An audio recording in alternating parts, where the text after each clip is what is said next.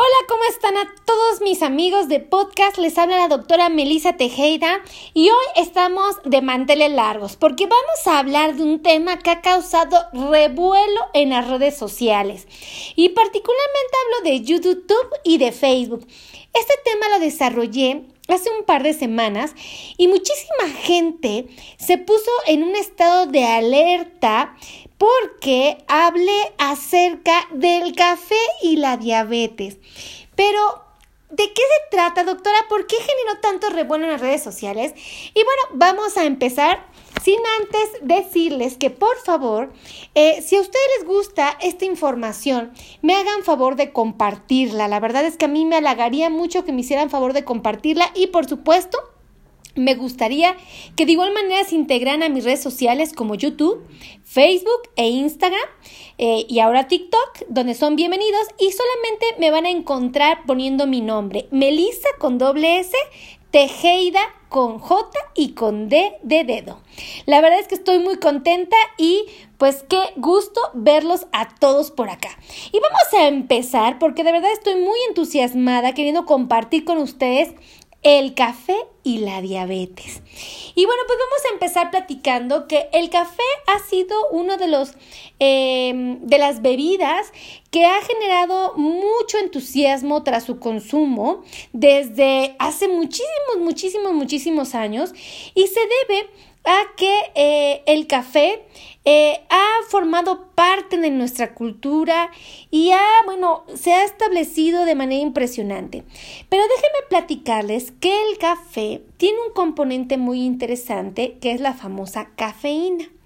Y la cafeína no solamente la vamos a encontrar en el café, sino que también la podemos encontrar en diferentes productos como el chocolate, los refrescos de cola, por supuesto medicamentos como la cafeesprina y, ¿por qué no? Hasta en los test lo podemos encontrar. Y déjenme platicarles que muchísimos científicos han estudiado el efecto de la cafeína en el cuerpo y más en los pacientes que viven con diabetes y han encontrado que el café reduce la sensibilidad del cuerpo a la insulina. Obviamente esto no beneficia en lo absoluto a la comunidad que vive con diabetes y por esa razón es que se le ha invitado a la comunidad que sea muy mesurada y muy responsable con el consumo de esta sustancia, de este líquido en particular, porque es muy común que lo hagamos todas las mañanas muy gustosos el consumo del café.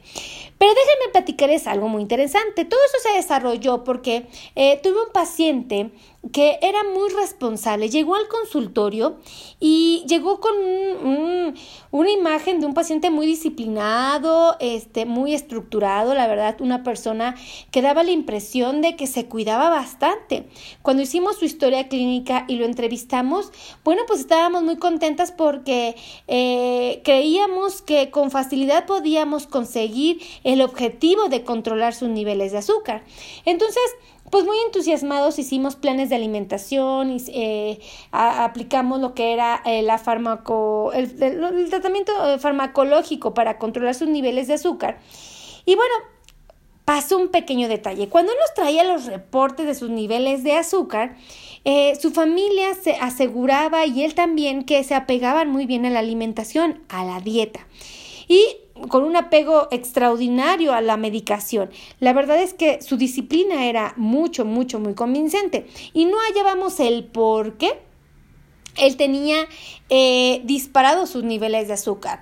Y bueno, eh, se le pasó omitir a mi pacientito que tomaba regularmente de 3 a 5 tazas de cafecito al día y esto no lo reportaba en sus controles de glucosa. Los reportes de glucosa es una hojita que le damos a nuestros pacientes para que nos hagan favor de reportarnos cómo amanecieron eh, con, con, con, respecto a, a, lo que son los reportes de sus niveles de glucosa.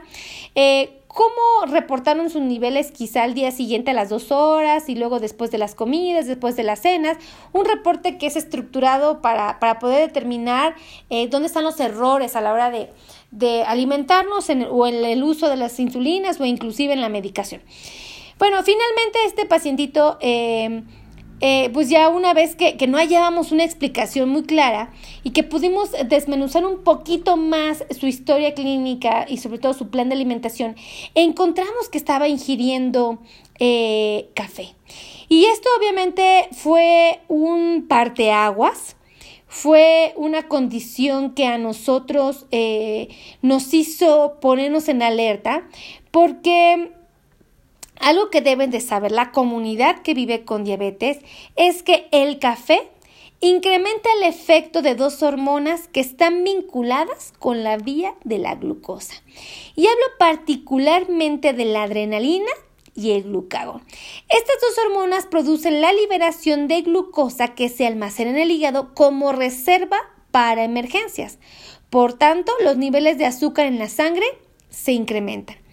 Pero, ¿de qué está hablando, doctora? ¿Por qué eh, el café tiene este efecto a nivel hepático? Y yo les pongo un ejemplo muy claro, muy preciso. Si nosotros vamos caminando sobre una banqueta y pasamos cerca de un zaguán y un perro sale acelerado y nos ladra, eh, ¿qué hacemos nosotros inmediatamente? Pues evidentemente salimos corriendo desesperados, no hallamos de dónde sacamos fuerza, pero probablemente el perro no nos alcanza. Y la pregunta es, ¿cómo fue que obtuvimos eh, esa destreza para salir corriendo ante la emergencia. Y bueno, esto se debe a que ante una urgencia, una emergencia, una condición de alerta, el cuerpo muy sabiamente, en cuestión de milisegundos, provoca una descarga de azúcar que se libera particularmente del hígado e inclusive del músculo. Pero hablo particularmente de estas dos hormonas, la adrenalina y el glucagón. Se liberan con tan velocidad que con mucha facilidad es absorbida por los músculos del cuerpo y el, eh, pero se liberan estas dos hormonas, ajá, voy a aclarar esto, y hacen que ahora el hígado segregue azúcar de manera impresionante. Entonces, el azúcar se libera, queda expuesta y obviamente el músculo la toma y la convierte en energía. Y es como podemos salir corriendo ante la, ante la amenaza de la mordida de un perro. Y bueno, es algo muy parecido lo que hace el café. Vámonos para atrás con la historia de mi paciente.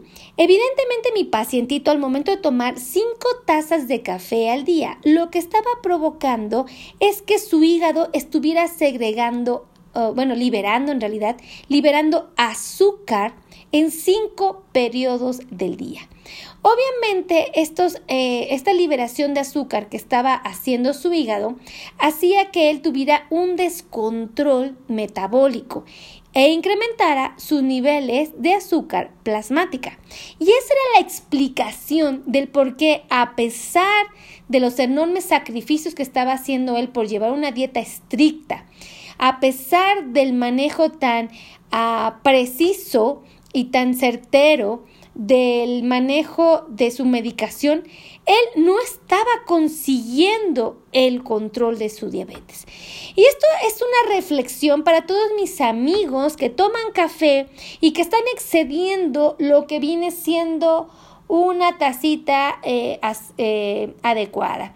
Muchos científicos e investigadores en los últimos años han dado la tarea de averiguar cuánto es la cantidad de café aceptable que podríamos tomar la comunidad que no tiene diabetes y ellos aseguran que no debemos exceder de las 3 a las 5 tazas al día para no tener efectos eh, que no sean favorables para la comunidad. Y bueno, pues eso se los platico porque hay un segundo podcast, bueno, la parte uno de, de este podcast, eh, este, del café y la diabetes, ahí hablo de las ventajas y las desventajas de tomar cafecito. Échenle un vistazo, les va a encantar este podcast porque es complementario a este. Pero fíjense qué interesante está este tema. Y fíjense que la cafeína no solamente tiene un efecto directo a nivel del hígado, sino que también puede incrementar la presión arterial de mis pacientes y obviamente Esto es una condición que nos pone en un estado pues como muy observador, puesto que muchas de las personas que viven con diabetes también cursan con periodos de hipertensión y eh, evidentemente el café podría estar entorpeciendo el control de esta enfermedad. Y otra cosa muy interesante que valdría la pena resaltar si nosotros nos excedemos con el consumo de la cafeína es que evidentemente va a reducir la absorción del eh, del fierro y eh, evidentemente esto no va a ser nada, nada bueno. Eh, otra de las cosas que puede eh, provocar el consumo excesivo de café o de cafeína es que eh, esta, esta sustancia va a generar un efecto diurético en el cuerpo. Y evidentemente, si estamos tomando grandes cantidades de café o de cafeína, vamos a estar perdiendo agua constantemente porque vamos a estar yendo a hacer pipí en repetidas ocasiones. Y la pérdida de agua nos puede llevar a una deshidratación y obviamente esto no va a ser nada saludable. Ahora, eh, tengo que confesar que desafortunadamente el cafecito, pues muchos tenemos el gusto por tomarnos un cafecito y que este le adicionemos otros elementos. ¿De qué estoy hablando? Bueno, particularmente muchas, muchas personas le ponemos azúcar de mesa a nuestro café, algunos otros aplican miel, otros aplican cremas y por supuesto leche. Y evidentemente si nosotros le adicionamos cualquiera de esos elementos a nuestra taza de café, evidentemente estaríamos aportando azúcar adicional a nuestro cuerpo. Y evidentemente no va a ser una buena elección. Eh, el efecto de la cafeína con respecto a la disminución de la sensibilidad de la insulina es del 15%. Y evidentemente esto nos pone pues a pensar si nosotros como pacientes que vivimos con diabetes nos podemos dar este lujo con mucha frecuencia. Yo lo que les digo a mis pacientitos es un gusto que nos queremos dar, Tomar un cafecito de vez en cuando no es un pecado, pero sí valdría la pena considerar la posibilidad de no excedernos tras su consumo. Hay que ser muy respetuosos de esta sustancia y de cualquier otra, porque finalmente recordemos que el cuerpo es muy sabio y por mínimo que sean nuestros excesos, eh, el cuerpo siempre va a tratar de equilibrarlos, pero desafortunadamente nuestro cuerpo cuando tenemos diabetes probablemente no alcanza a ser un equilibrio tan pronto como quisiéramos. Por eso hay que ser muy responsables amigos y si se quieren tomar una tacita de café, bueno, pues procuren que su cafecito sea descafeinado, me atrevería a sugerirlo, y eviten adicionarle productos como el azúcar, la miel, la, crema y por supuesto la leche para que no adicionen todavía más grasa o azúcar eh, a, su, eh, a, su, a su cafecito. La verdad es que yo estoy muy agradecida, amigas, de que ustedes estén formando parte de mis amigos, que hagan, eh, me hagan favor de compartir estos podcasts. Yo lo que siempre voy a tratar es de comunicarme con ustedes con un vocabulario sencillo, muy práctico y sobre todo muy dirigido a ayudar a la comunidad que vive con diabetes. Si ustedes creen que este podcast puede ayudar a la comunidad, por favor, compartan, compartan, compartan, compartan, compartan, compartan, compartan este podcast y de igual manera los voy a a que se suscriban a mis redes sociales. Me va a agradar mucho con mis amigos de esta aplicación tan hermosa, de esta herramienta tan maravillosa. También formen parte de mis amigos de YouTube y de Facebook y, ¿por qué no?, de TikTok. En TikTok de verdad estamos muy contentos porque estamos creciendo una comunidad donde estamos llevando a cabo un tratamiento que se llama risoterapia y consiste en que, bueno, pues ahí estamos cotorreando muy a gusto, risa y risa porque es la manera de acalmar el estrés y la ansiedad. Y bueno, pues en YouTube ustedes si quieren documentarse más acerca de la diabetes son bienvenidos. En YouTube tenemos cientos y cientos de videos que pueden ayudar mucho a la comunidad que vive con diabetes a tomar las mejores decisiones. De verdad amigos, gracias a todos por estar aquí en esta en este podcast. Saben que los quiero mucho y lo que siempre voy a pedirle a Dios es el bienestar y la salud de mi comunidad que vive con diabetes.